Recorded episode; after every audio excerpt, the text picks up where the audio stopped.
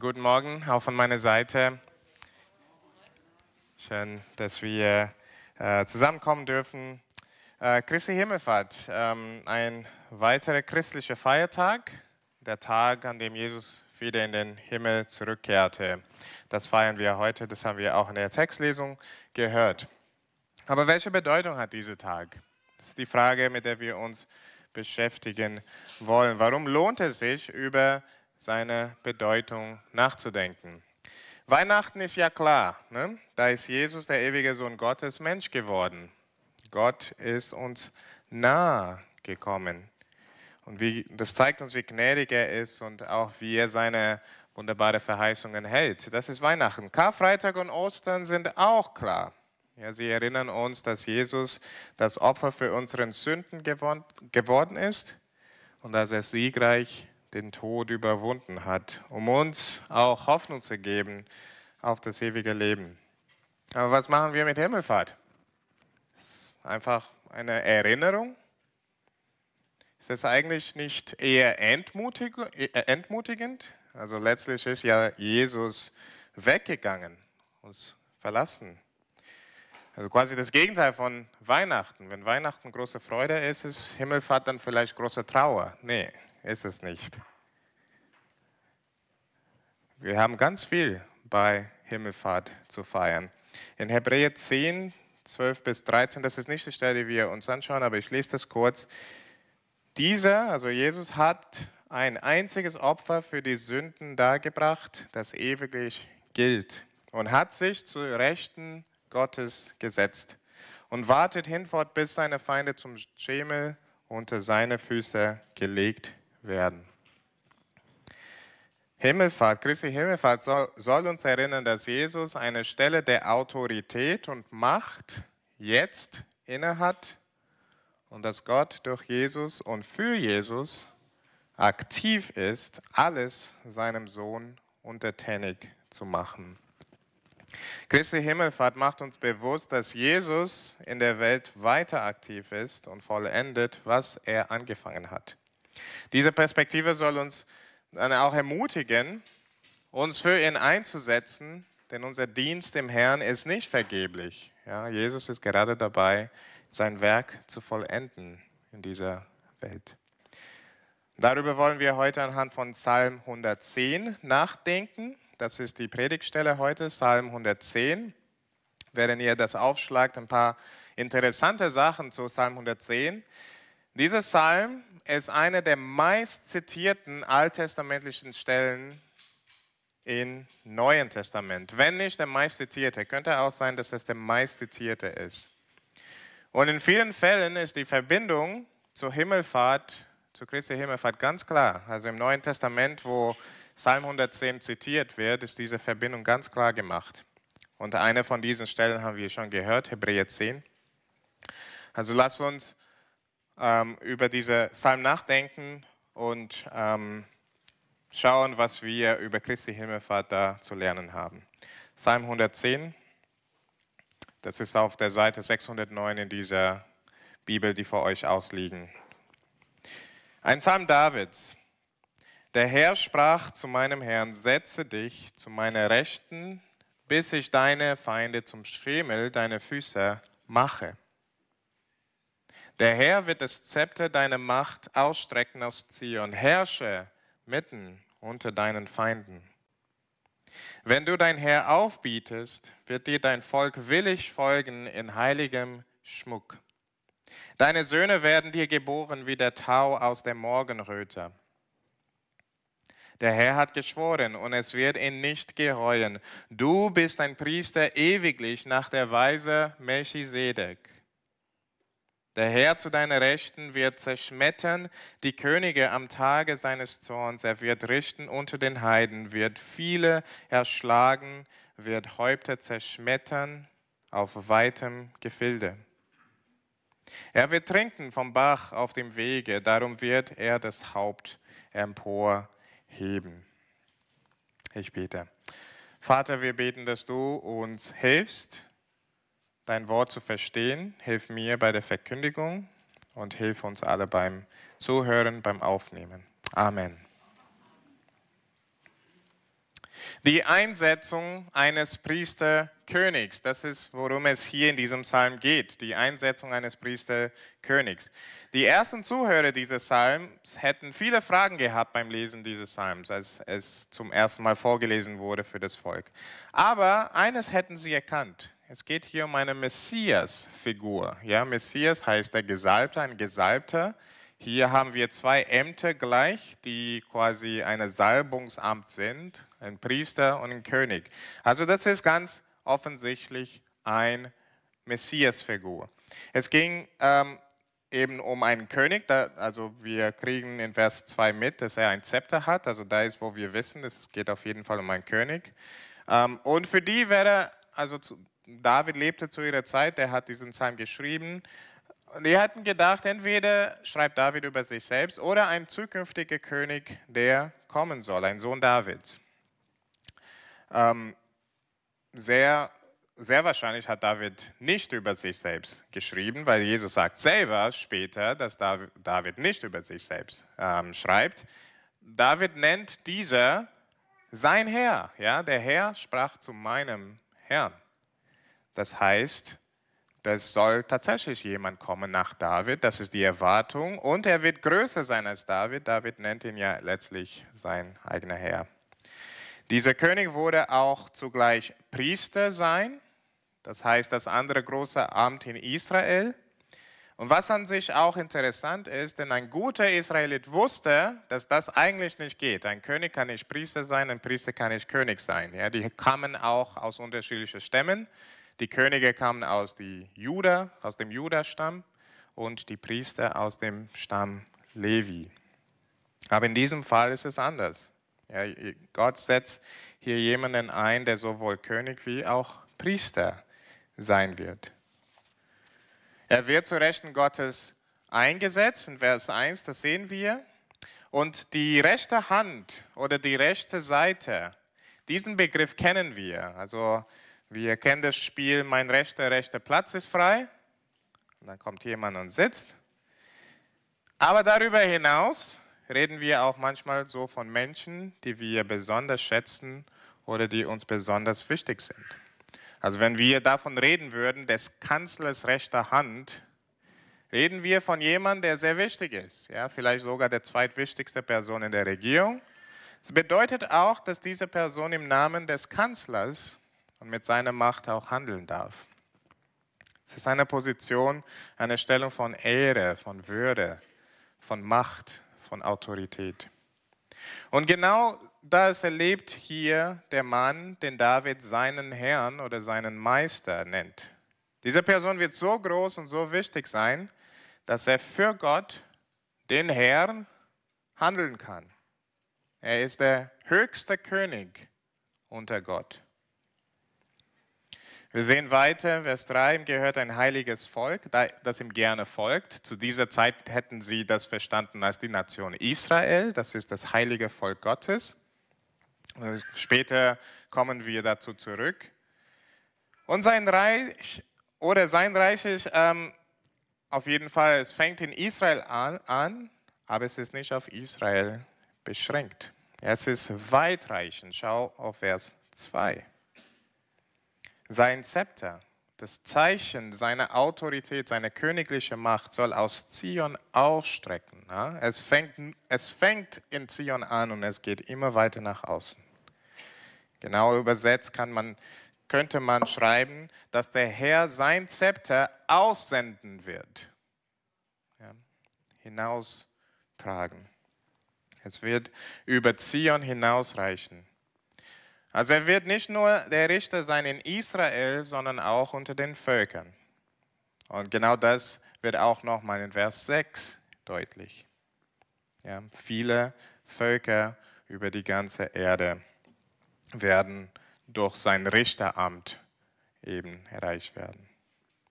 Ich vermute, dass sich die meisten von euch die Krönung von Charles III. nicht angeschaut habt. Ich als guter Brite habe auf jeden Fall das getan. Und da waren viele Staatsoberhäupter präsent für die Krönung. Da war sogar Frank-Walter Steinmeier, da war Emmanuel Macron, da war Ursula von der Leyen. und viele anderen. Viele Nationen wurden da vertreten. Aber wisst ihr, was nicht passiert ist? Keine dieser Staatsoberhäupter erkannten Charles III. als seinen oder ihren König an. Das Zepter von Charles III. beschränkt sich auf Großbritannien und ein paar Commonwealth-Nationen. Immerhin gab es immer mal wieder in der Geschichte große Könige, die über viele Nationen geherrscht haben. Also Kyros, einer der großen aller Zeiten, ähm, war König in Perser, aber hat sehr viele Länder auch beherrscht. Die Kaiser von Rom, da kennen wir mehr diese Geschichte oder sogar Karl der Große, ja, großer König in Europa. Aber keiner von diesen Königen war dauerhaft auf dieser Stelle und über alle Völker. Das ist nicht so mit diesem Zepter von dem von Gott eingesetzten König. Das reicht wirklich aus. Bis in alle Länder. Das ist der König, der hier eingesetzt wird. Und dieser wird gleichzeitig auch als Priester eingesetzt. Das ist, was wir auch sehr deutlich sehen in diesen Versen.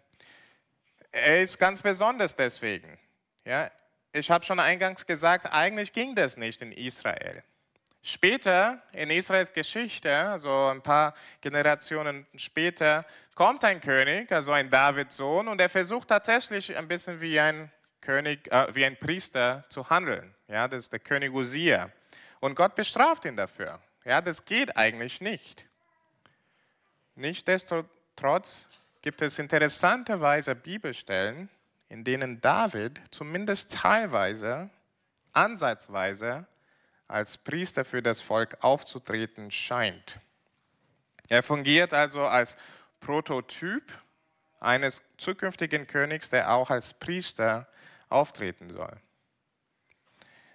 Der Priesterschaft von dieser äh, König, der kommen soll, er ist auch aus dem Grund interessant, dass er nicht nach der Ordnung Levis sein wird. Also der ist nicht jemand, der aus Levi stammt, sondern was lesen wir? Das ist nach der Ordnung von Melchisedek. Nun, wer ist Melchisedek? Er ist tatsächlich ein mysteriöser Mann. Ja, die Bibel sagt das auch. Wir wissen nicht, wo er äh, herkommt und äh, wo er hingegangen ist. Also in Hebräer äh, wird über Melchisedek geredet. Alles, was wir wissen, lesen wir in 1. Mose 14. Ja, er, er taucht auf, aus dem Nix aus ähm, in 1. Mose 14, nachdem der Erzvater Abraham von Krieg zurückkehrt. Und da lesen wir, dass Melchisedek zu, zum einen König von Salem ist und zum anderen ein Priester des höchsten Gottes ist. Also auch ein Priesterkönig. Ja? Melchisedek war ein Priesterkönig. Und damals wurde Abraham von Melchisedek gesegnet und Abraham gab ihm den Zehnten von allem, was er hatte. Und damit zeigte Abraham, dass er ihm unterleg, äh, unterlegen ist, ja? dass er sich ihm unterordnet. Melchisedek war größer als Abraham. Das heißt, dass dieser neue Priesterkönig soll mehr Ehre bekommen, nicht nur als David, ja, weil er größer als Davids Vater ist, als Abraham, sondern auch als die levitischen Priester. Seine Priesterschaft soll nicht nur größer sein, sondern ist auch eine ewige Priesterschaft. Er wird in anderen Worten sein Volk immer vor Gott vertreten, und zwar in gerechter und guter Weise. Denn es soll eine bessere Priesterschaft sein als die immer mehr korrupte, immer korrumpierendere levitische Priesterschaft zu der Zeit. Für das Volk Israel damals klang das alles natürlich toll. Nicht nur hätten sie es begrüßt, einen König zu haben, der überall großen Respekt genoss, aber auch ein König, der sicherstellt, dass sie auch mit Gott in reinem sind ja, und immer bleiben. Das war natürlich sehr willkommen. Wären wir in Israel damals gewesen, hätten wir uns ganz sicher mit dem Rest des Volks so einen König gewünscht. David war ein Prototyp davon. Er hat auch Feinde bezwungen, aber das war nicht dauerhaft. Die größten Krisen für David kamen sogar von innerhalb Israel. Wir lesen in den Samuel-Büchern von zwei Aufständen gegen ihn, der fast sein Königtum kostete. Einer davon von seinem eigenen, durch seinen eigenen Sohn. Und in Bezug auf die Priesterschaft war David auch eine Art Prototyp, denn obwohl er zwar kein Priester im engeren Sinn war, tat er durchaus priesterliche Dinge. Er hat sich für den Gottesdienst in Israel eingesetzt, viel getan, den Tempeldienst geordnet und auch gefördert. Und er war, was Gottesfurcht betrifft, also davon lesen wir, der war unter den Besten in Israel, ein Mann nach Gottes Herz. Aber er hat sich auch sehr schwer versündigt im Fall von Uriah und Bathseba. Und nicht nur das, sondern später, gegen Ende seines Lebens, veranlasste er wegen Hochmut eine Volkszählung, die Gottes Gericht über ganz Israel gebracht hat. Und Tausende, Zehntausende von Menschen wurden von Gott äh, gerichtet deswegen. Ja, wegen seiner Sünde. Wegen seiner Sünde. Also ein Priesterkönig, der so sündigt und so Gottes Gericht auf sein Volk bringt, das lässt viel zu wünschen. Auf alle Fälle braucht es jemand größer als David. Und wenn David nicht perfekt war, waren seine Nachkommen noch viel weniger. Sie waren noch schlimmer unterwegs, noch schlecht unterwegs als David. David und seine Nachkommen ließen also das Volk auf einen besseren König hoffen, der auch wahre Priester sein soll. Ein mächtiger und siegreicher König, wie auch ein ewiger, treuer, von Sünden frei, freier Priester. Also wartete das Volk Jahrhunderte auf den Priesterkönig, der hier beschrieben wird, bis er dann endlich kam, Jesus Christus. Dieser Psalm weist auf ihn hin, der ewige Sohn Gottes, der Mensch geworden ist. Er lebte, wie wir hätten leben sollen und starb für unsere Sünden am Kreuz, sodass wir Vergebung und Versöhnung mit Gott erleben durften. Und Jesus ist auferstanden von den Toten, sodass auch wir Hoffnung auf ein ewiges Leben haben. Und nach 40 Tagen ist er aufgefahren in den Himmel und von dort wird er auch wiederkommen, um sein Volk endgültig zu retten und auch alle zu richten, die weiter in Rebellion leben. Und ich möchte zuerst dich einladen, wenn du dich noch nie zu diesem Jesus bekannt hast, als dein Herrn und der Retter. Das ist er und das will er auch ganz persönlich für dich sein. Wenn du mehr darüber wissen willst, bitte sprich uns an. Wir würden gerne ins Gespräch kommen. Es gibt auch sehr bald im Juli einen Christian Entdeckenkurs, wo man mehr über Jesus wissen kann. Äh, bitte sprich mich nach dem Gottesdienst an. Gerne gebe ich mehr Infos dazu. Aber viele hier kennen und haben sich bekannt zu diesem Priesterkönig. Und preisen den Herrn dafür. Es ist wirklich ein Segen und es soll uns viel Zuversicht im Leben geben. Zum einen, Jesus Christus herrscht jetzt als König und sein Reich wächst und es wird weiter wachsen. Weil Jesus in den Himmel gefahren ist und zu Rechten Gottes saß, herrscht er mit aller Macht, Autorität und Ehre jetzt schon. Und sein Reich wächst. Ist das uns bewusst? Ist das uns bewusst? Es ist so einfach, die Neuigkeiten zu hören und das Geschehen in der Welt zu sehen und daran zu zweifeln. Aber wenn wir nochmal genauer hinschauen, nicht nur in der Kirchengeschichte, sondern auch heute, werden wir merken, wie Jesus eine Gemeinde aus Menschen aus allen Nationen, alle Völkern baut. Und die Pforten der Hölle haben sie nicht überwältigt und können sie das auch niemals tun. Viele haben es versucht. Viele haben in der Geschichte und auch heute sich für das Ende der Kirche eingesetzt. Manche waren sicher, dass sie das schaffen. Ja, der Teufel hat wirklich alles versucht, um sie niederzukriegen und er wird es weiter probieren. Sei es durch Verfolgung, sei es durch falsche Lehre, sei es durch Streitigkeiten. Aber die wahre Kirche Christi wächst weiter. Das Evangelium erreicht neue Völker, immer noch heute, neue Nationen. Und das wird es weiterhin tun, bis alle Völker erreicht werden. Habt Mut, liebe Bürger dieses Reiches. Wir gehören zu dem einzigen Reich, das nicht niedergeht, sondern immer weiter wächst. Lass das unsere Perspektive sein. Und dann, das ist auch eine Ermutigung für uns, weil Jesus ist der hohe Priester. Also nicht nur der König von einem Reich, der immer weiter wächst, aber der ist auch der hohe Priester, der sein Volk vollkommen vertritt. Christi Himmelfahrt soll uns daran erinnern, dass Jesu Versöhnungswerk am Kreuz vollbracht ist. Ja, wir haben eingangs gehört, dass Jesus als Hohepriester ein perfektes Opfer dargebracht hat, sein eigener Leib.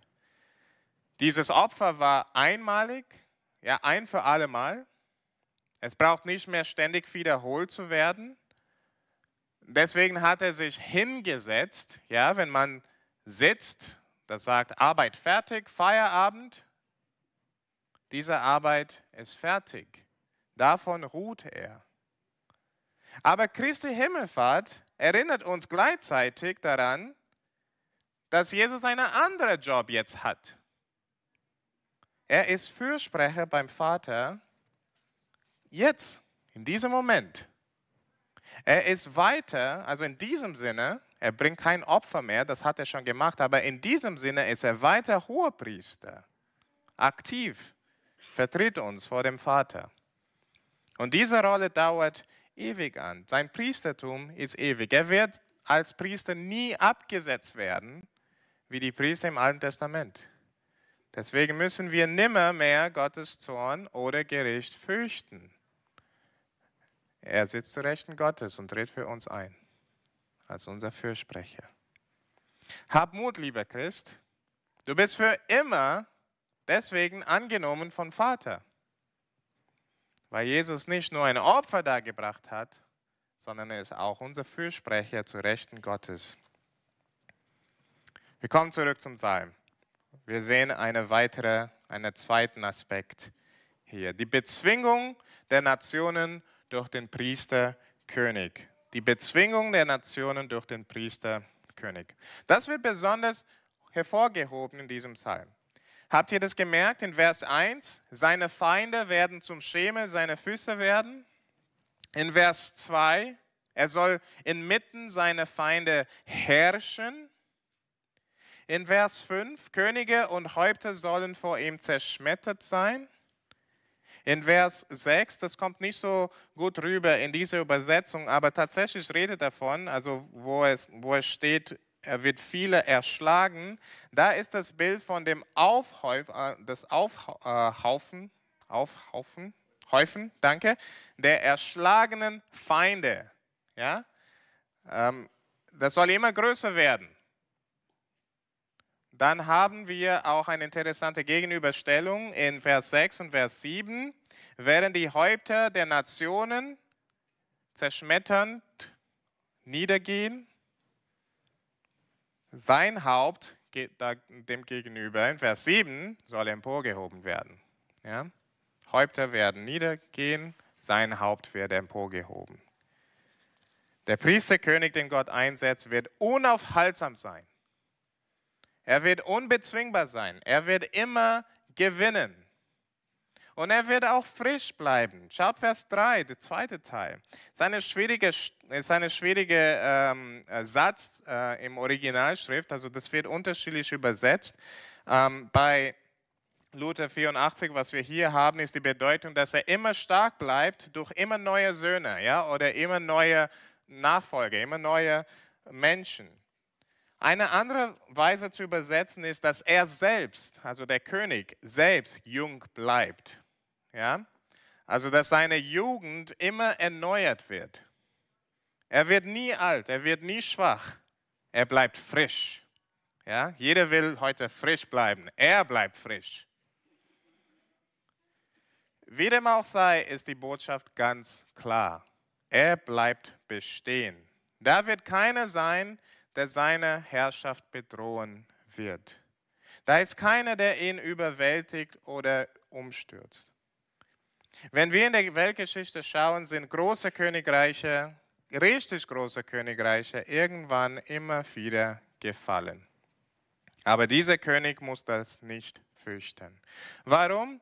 Denn der allmächtige Gott, der Herr, stellt das sicher. In Vers 1 nochmal. Ja, der Herr, der allmächtige Gott, ist aktiv dabei, die Feinde für diesen Priesterkönig zu bezwingen. Und dann in Vers 5. Nachdem der Priesterkönig den rechten Platz neben Gott eingenommen hat, wird Gott jetzt als sein rechter Arm beschrieben. Ja, also Umtausch. Das bedeutet, dass der Priesterkönig eine mächtige Waffe in seiner rechten Hand hat. Es ist Gott selbst. Damit zerschmettert er mächtige König, Könige. Wenn man sich nochmal in die Israeliten damals hineinversetzt, kann man verstehen, was für eine Bedeutung diese Worte hätten. Ja, Israel war ein kleines Land mitten unter den Völkern. Großmächte um sie herum, die wurden immer so rumgeschubst zwischen den großen Nationen um sie herum. Sie wurden immer bedroht und oft auch wurde Krieg gegen sie geführt. Nun ein König, der kommen soll und alle bezwingen wird, ein König, der für Sicherheit so sorgen wird, ein König, der Respekt und so großer Respekt einflößt bei allen Königen, ja, sehr gerne hätten, hätte das Volk gedacht. Wir wollen schließlich alle Sicherheit und auf der Seite des Sieges sein. Die Menschen damals waren nicht anders. Und was für Hoffnung verspricht jetzt dieser Psalm? Genau das sollen soll das Volk bekommen. Außerdem schaut das Volk nicht einfach zu, während der Feind besiegt wird. Schaut in Vers 4. Das Volk nimmt teil. Es darf Teil dieses Siegs sein. Es darf Teil des, Kampf, des Kampfes sein, bei dem der, der Sieg schon sicher ist. Und wir lesen drei Sachen über dieses Volk, das seinem Priesterkönig folgt. Er ist, sorry, ich meinte Vers 3, nicht Vers 4, Vers 3. Er ist willig, also dieses Volk ist willig. Dieses Volk ist herrlich und majestätisch bekleidet und dieses Volk ist heilig. Ja, das heißt, das Volk vertritt die Anliegen des Priesterkönigs. Das Volk ist willig. Aber noch mehr, dieses Volk ist selber herrlich, selber heilig. Merkt ihr, dieses Volk widerspiegelt den Priesterkönig. Majestätisch, heilig, das widerspiegelt den König. Diese Menschen sind kleine Abbilder von ihrem Priesterkönig. Der herrliche, heilige Priesterkönig geht eine Armee von herrlichen, heiligen Menschen voraus. Mit ihnen überwindet der Priesterkönig, mit ihnen bezwingt der Priesterkönig die Nationen. So gut soll dieser Priesterkönig sein, so gut soll er sein für sein Volk. Und ihr Lieben, genau das erfüllt sich in Jesus Christus. Noch zwei letzte Anwendungen. Alle Jesu Feinde, also zuerst, alle Jesu Feinde werden ihm untertan gemacht werden. Alle Jesu Feinde werden ihm untertan gemacht werden. Christi Himmelfahrt soll unser Blick auf die Zukunft richten. Und zwar auf die Zeiten, der Christus endgültig als sieghafter König über alle seine und unsere Feinde offenbart werden wird. Das ist eine der Funktionen von Himmelfahrt. Ja, das machen die Engel deutlich, die plötzlich bei der Himmelfahrt erscheinen. Ja, in der Textlesung haben wir das gehört und ich lese die zwei Verse nochmal. Als sie ihm nachsahen, wie er gen Himmel fuhr, Siehe, da standen bei ihnen zwei Männer in weißen Gewänden, die sagten, ihr Männer von Galiläa, was seht ihr da und seht gen Himmel? Dieser Jesus, der von euch weg gen Himmel aufgenommen wurde, wird so wiederkommen, wie ihr ihn habt gen Himmel fahren sehen. Die Himmelfahrt soll uns erinnern, dass Jesus wiederkommt. Und wenn das geschieht, wird er endgültig alle Feinde vernichten, einschließlich der letzte Feind, der Tod. So lesen wir im 1. Korinther Kapitel 15. Ein jeder aber in der für ihn bestimmten Ordnung als Erstling Christus, also es geht um die Auferstehung, danach die Christus angehören, wenn er kommen wird. Danach das Ende, wenn er das Reich Gott dem Vater übergeben wird, nachdem er vernichtet hat alle Herrschaft und alle Macht und Gewalt. Denn er muss herrschen, bis Gott alle Feinde unter seine Füße gelegt hat. Der letzte Feind, der vernichtet wird, ist der Tod. Viele Könige in der Vergangenheit haben versucht, den Tod zu überwinden. Ja, da war das Ende für alle Könige. Diesen Feind war viel zu groß für die. Aber Jesus überwältigt den Tod. Und mit ihm auch wir. Wie denkst du über die Zukunft? Hast du Angst? Bist du verunsichert? Himmelfahrt soll uns erinnern, dass die Zukunft fest ist. Jesus überwindet. Jesus gewinnt.